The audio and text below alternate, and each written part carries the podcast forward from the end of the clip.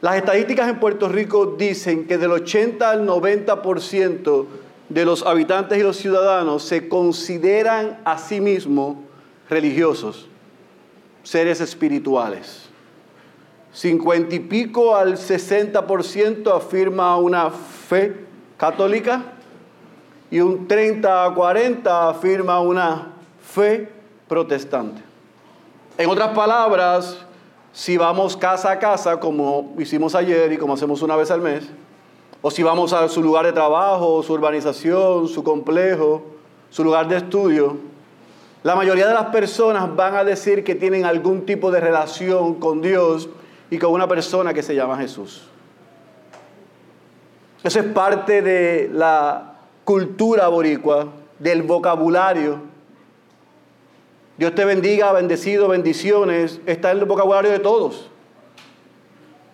Pero si eso fuese cierto, y la verdad es que Puerto Rico fuese una teocracia, si fuese cierto que Puerto Rico es un lugar cristiano, y si fuese cierto que en Puerto Rico todos tenemos una relación con Dios, no fuésemos testigos del morbo, la inmoralidad y la condición en la que se encuentra nuestra isla. Si de verdad la gente tuviese una relación personal con Jesús y sus vidas han sido transformadas, lo que reportase primera hora, el nuevo día, el vocero, las redes sociales o noticentro fuesen buenas noticias. No necesitaríamos el berenjenal de partidos políticos que tenemos. No, necesitaríamos un pseudo partido cristiano. Porque fuésemos una sociedad transformada, transformando a otros. No necesitaríamos iglesias, estaciones de televisión y de radio pseudo cristiana vendiendo un mensaje que diría, alcánzalos donde están y como están. No les hables muy fuerte. No le hables de pecado. Háblale de amor. Del maravilloso plan que Dios tiene para ellos. De que ellos no son malos, son buenos, fueron las circunstancias externas. hagamos pantomimas, dancemos, pongamos pantallas, traigamos payasos. Hagamos una iglesia tipo Chucky e. Donde todos se sienten bien y al final todos se llevan un premio. Y semana tras semana, cientos de miles de boricuas van tras eso. Un mensaje que los haga sentir bien. Un mensaje que apele a sus emociones. Un mensaje que no señale su pecado. Y dos o tres herramientas prácticas para practicar en la semana con el esposo inconverso, los hijos diabólicos. Pero el corazón de la gente no está cambiando. La familia no está siendo transformada. Y la sociedad se está pudriendo. Aún con iglesias. Hijos desobedientes a los padres. La tasa de divorcio más alta en la historia. La infidelidad ahora más en las mujeres que los hombres. Porque si los hombres son infieles, con alguien tienen que ser infieles. Esa es la sociedad pseudocristiana en la que vivimos. Una sociedad que adora al yo y que busca consumir lo que quiere, no escuchar para ser transformado. ¿Sabe cuál es el problema? Que ese mensaje que se está consumiendo en pseudo radio cristiana, en pseudo televisión cristiana y en pseudo iglesias es contrario al mensaje de las escrituras. Ese no es el mensaje ni que nuestro Señor Jesucristo predicó, ni que nuestro Señor Jesucristo le encomendó a sus discípulos y apóstoles, ni es el mensaje que nosotros vamos a predicar. El mensaje que nosotros predicamos es el Evangelio completo, que es un mensaje completamente contracultural, que transforma hombres, familias, ciudades, países, continentes. No que lo hace mejor, sino que lo hace nuevo.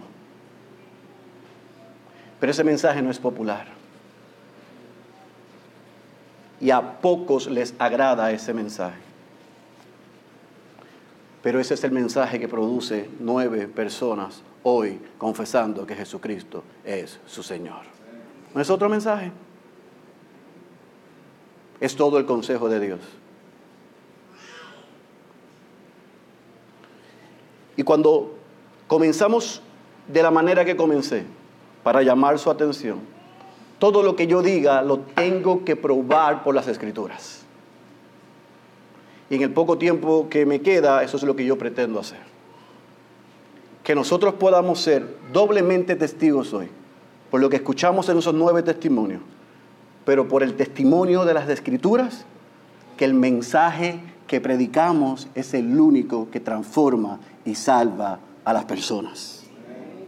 Y es el único que puede darle esperanza a una nación. No es otra cosa. Por eso te pido que vayas a tu Biblia, a Hechos capítulo 19. Y debido al factor tiempo, esto es lo que voy a hacer y espero que me escuchen bien. Voy a leer del versículo 8 al 20 y le voy a dar la asignación a usted para que lea, lea del 23 al 41. Vamos a leer del 8 al 20.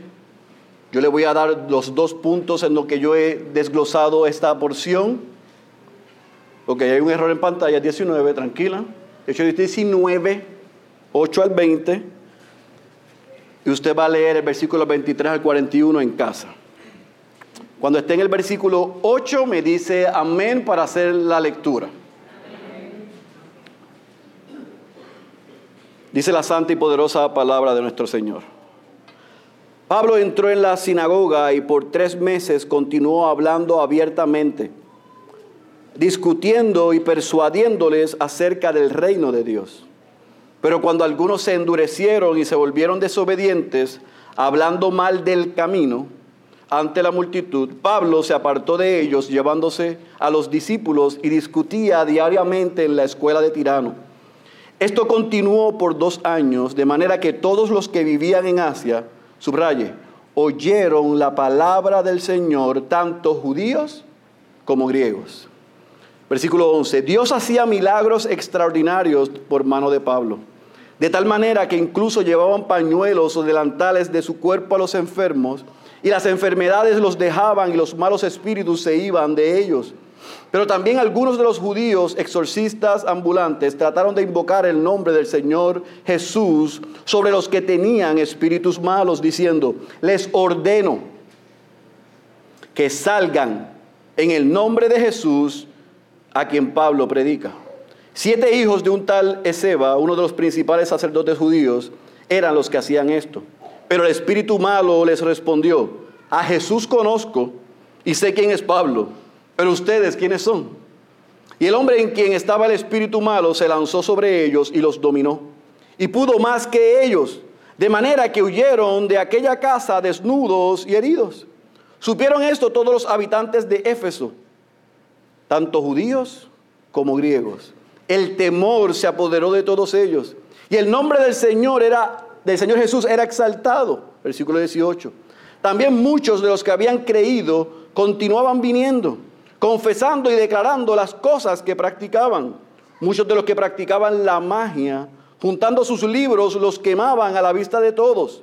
Calcularon su precio y hallaron que llegaba a 50 mil monedas de plata, 180 kilogramos. Yo creo que subraya el versículo 20.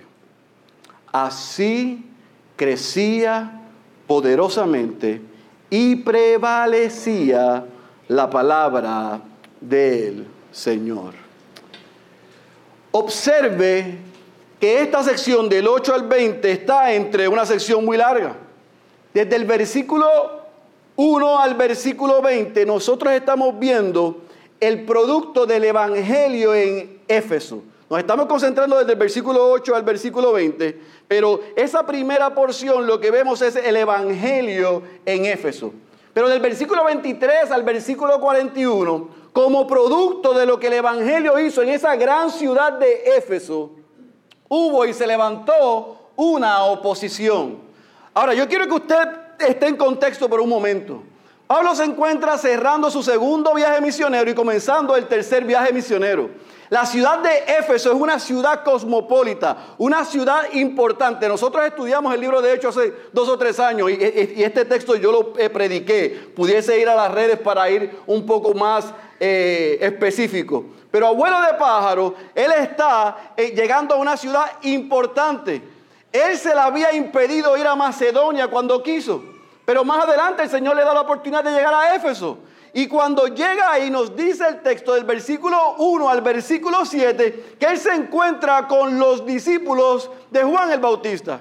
Y les pregunta que en qué bautismo ellos habían sido bautizados. Ellos le dicen que en el bautismo de Juan y entonces él los bautiza en lo que acabamos y como acabamos de ver y ser testigos. De ahí en el versículo 8 al versículo 20 nos dice que él pasa tres meses en las sinagogas. Ese era su asignación cuando llegaba a las ciudades. Iba a las sinagogas a predicarle a los judíos. Y él comienza a predicar el Evangelio. Pero se levanta oposición. Pero Pablo no se amilanó. Siguió predicando el Evangelio en tiempo y en fuera de tiempo, de manera clara.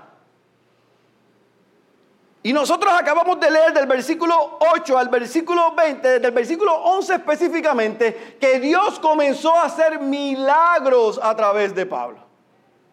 Milagros en un lugar donde habían judíos y donde habían griegos, donde la cultura era pagana, donde había morbo, donde había exceso, donde había idolatría, donde la inmoralidad era rampante. Pablo llegó a la sinagoga, Pablo reunió judíos, Pablo reunió griegos, le predicó a todo el mundo. Predicó un mensaje sin adulterar.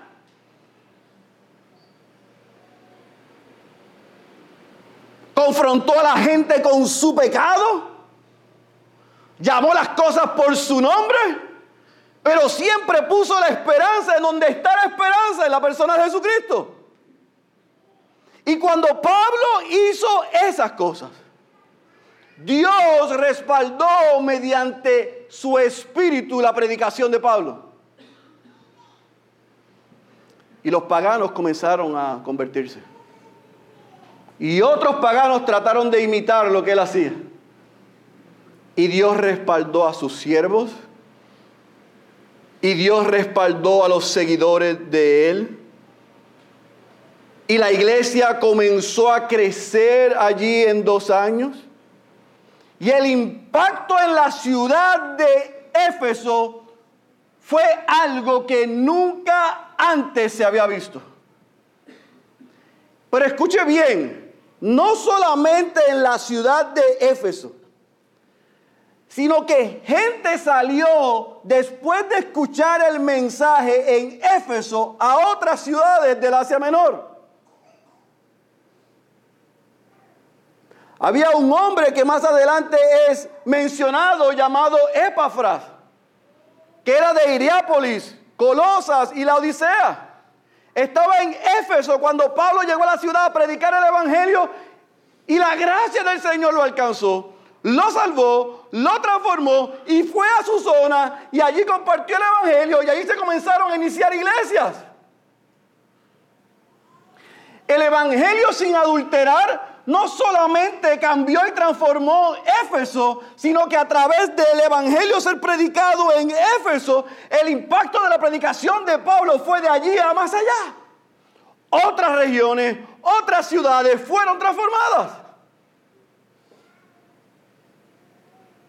Y cuando las cosas estaban en su pic, y el versículo 21 y 22 nos dice a nosotros lo que el Espíritu comienza a poner en el corazón de Pablo para ir a otros lugares. del versículo 23 al versículo 41 se levanta una oposición como nunca antes. Y nos dice a nosotros el versículo 23 específicamente que por aquel tiempo se produjo un alboroto, dice, no pequeño por motivo del camino. De la persona de Pablo, no, del mensaje que Pablo predicaba. A tal punto que le hicieron una encerrona. Lo acusaron injustamente. Levantaron mentiras sobre él. Lo acusaron y lo llevaron entre los gobernantes.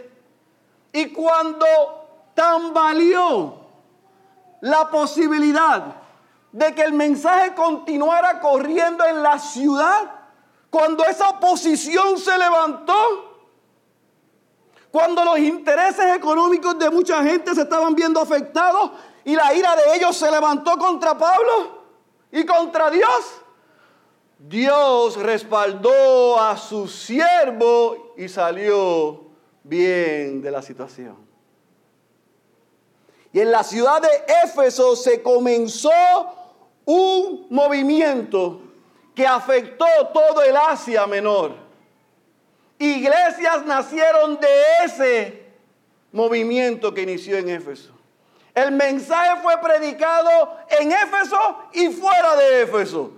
Contra viento, contra marea, contra oposición, contra burla. A pesar de que su vida estaba a punto de perderla, Pablo se mantuvo firme, incólume en que el mensaje que transforma a las personas y transforma ciudades y naciones es el Evangelio de Jesucristo.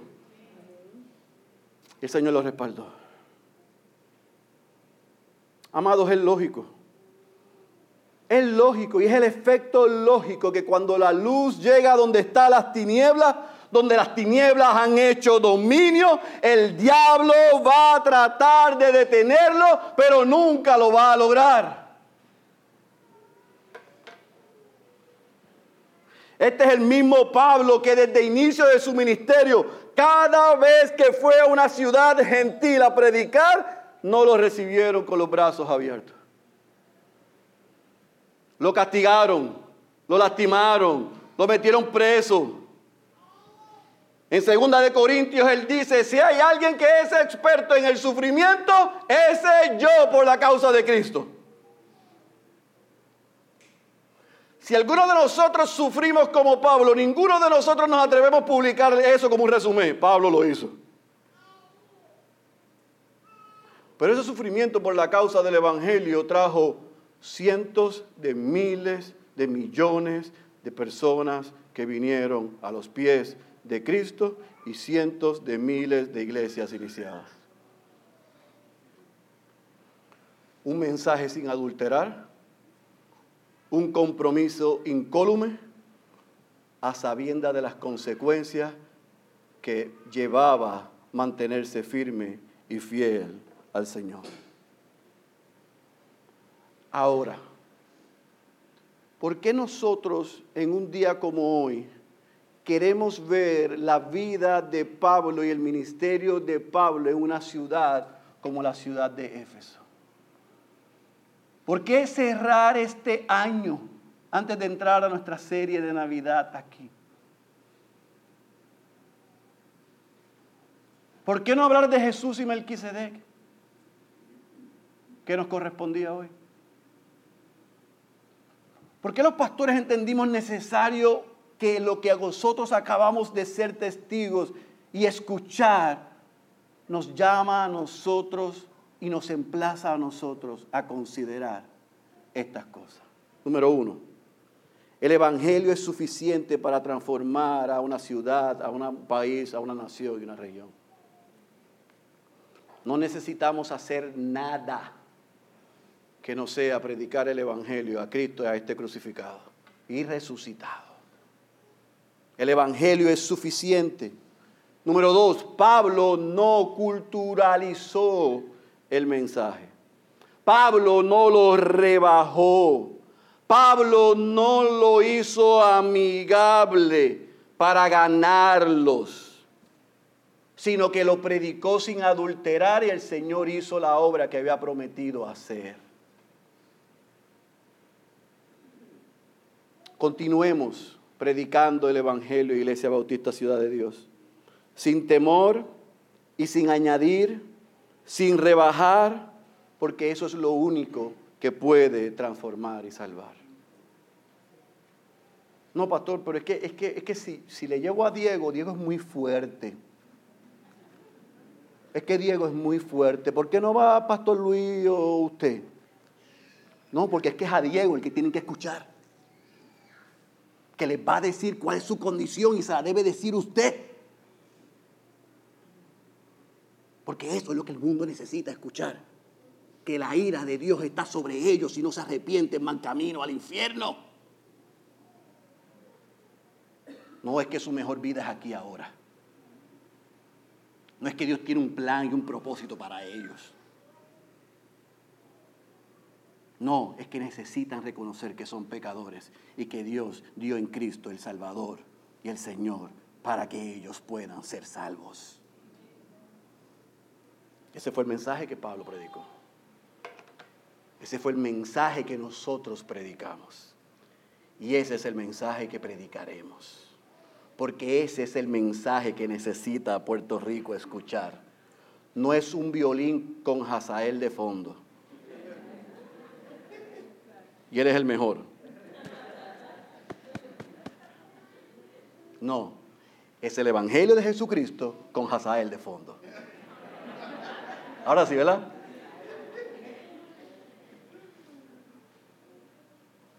No rebaje el mensaje. Porque si rebaja el mensaje, rebaja al caballero de la cruz. Y si rebaja al caballero de la cruz, vana es nuestra predicación, porque vana es nuestra fe. Lo que el mundo necesita no es un hombre que los gobierne no es un partido que cambie el país, no es una reforma ni política, ni educativa, ni de nada. Lo que el país necesita es a la persona de Cristo. Y lo que tú y yo necesitamos para ser los hijos que necesitamos de ser de Él, los cónyuges, los padres, los esposos, los siervos, los empleados, es la gracia de nuestro Señor Jesucristo. Y la única manera que vamos a tener más de Él y menos de nosotros es que nosotros habitemos en este libro. Este es un mensaje contracultural. Este es un mensaje que pertenece a un reino que está al revés. No es este, no somos de este mundo, somos de otro mundo. Y a ese que le servimos nos exige que prediquemos en tiempo y en fuera de tiempo, como el apóstol Pablo hizo en cada ciudad, y el mismo Dios que transformó judíos y griegos y paganos, lo hará en medio nuestro. No es otra cosa lo que el mundo necesita. Lo que necesitan es a Jesucristo. Fíjese que el versículo 20, Lucas se asegura de dejarnos esto como la evidencia y el resultado. La fidelidad de la predicación y la proclamación del Evangelio en Éfeso, el versículo 20 nos garantiza lo que hace. Así crecía poderosamente y prevalecía, prevalecía. Se levantaba oposición, pero la palabra del Señor prevalece. Se levanta oposición en tu vida por la fidelidad a Dios. Se va a estremecer un poco tu vida, pero prevaleceremos.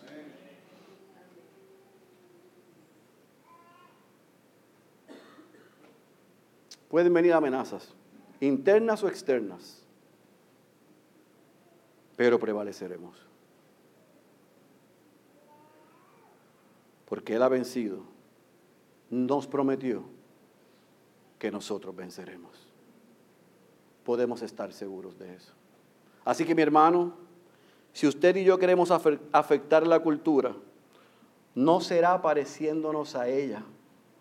Al contrario, será predicando un mensaje que es contracultura. Yo no voy a predicar un Kool-Aid Gospel aquí. El pastor Luis, este servidor, y los que nos paremos aquí, predicaremos todo el consejo de Dios, como Pablo dice en Hechos 20 a los ancianos de esa iglesia, en tiempo y en fuera de tiempo. Y los resultados se los dejamos al Señor.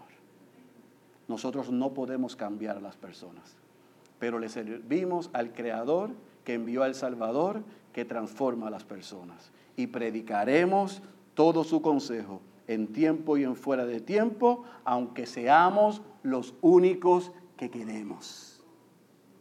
Así que no me venga a decir que en su iglesia hacían aquello, porque le contestaremos, en esta iglesia lo que predicamos es esto. Y esta no es su otra iglesia. Esta es ciudad de Dios. Una ciudad espiritual en medio de una ciudad física, presentando al Señor dueño y pastor de su iglesia, para que Él haga lo que Él se ha comprometido a hacer. Y nosotros descansamos en que Él es fiel a sus promesas. Así que como dijo el doctor Martin Lloyd Jones, con eso yo concluyo este mensaje. Jesús nunca cambió el Evangelio para adoptarlo a las personas. Él cambió a las personas para que obedezcan a su Evangelio. Hoy fueron nueve, mañana puedes ser tú. Hoy es el día de salvación. Corre a Cristo.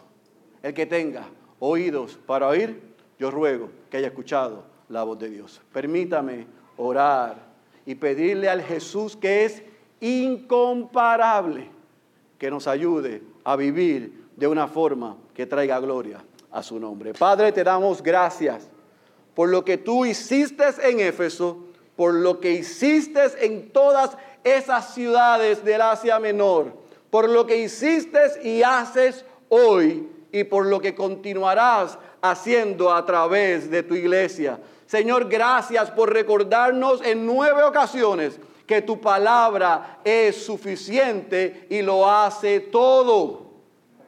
Gracias por cada vida, porque con humildad pero con valentía se pararon dentro, delante de esta iglesia y apuntaron a todo tu consejo y a la obra salvífica que Cristo hizo por ellos. Gracias por el ánimo para nosotros de continuar firmes en tu palabra. Gracias por emplazar a la iglesia a no buscar otra metodología. Y gracias porque hoy los que no son creyentes han sido testigos y emplazados de que la única respuesta y esperanza está en la persona de Cristo. No está en un cónyuge, no está en un trabajo, no está en el dinero, no está en la salud, no está en relaciones, no está en posesiones, no está en posiciones, está de rodillas. Y eso es lo que yo te pido que tú hagas hoy con los que no son tus hijos. Que los pongas de rodillas delante de ti. Que le quites las vendas de sus ojos. Que le des un corazón nuevo. Y que le des la fe para responder. Que vengan en arrepentimiento, reconociendo que han vivido de espaldas a ti.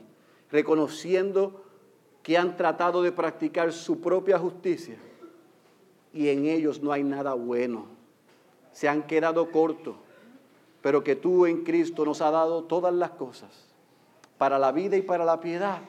Por lo tanto, Señor, darles hoy no solamente perdón de pecados, sino también salvación para que los puedas unir a esta familia y a esta tu iglesia, que continuemos firmes para que podamos decir, para que podamos continuar diciendo para que eso sea parte de nuestro vocabulario, que así crece poderosamente y prevalece la palabra del Señor en Ciudad de Dios, en San Juan, en Puerto Rico y desde aquí hasta los confines de la tierra. Esa es nuestra oración, Señor. En el nombre de aquel que es sobre todo nombre, el nombre del cual es incomparable y es incomparable nuestro Señor Jesús. Y en su nombre oramos. Amén, amén, amén.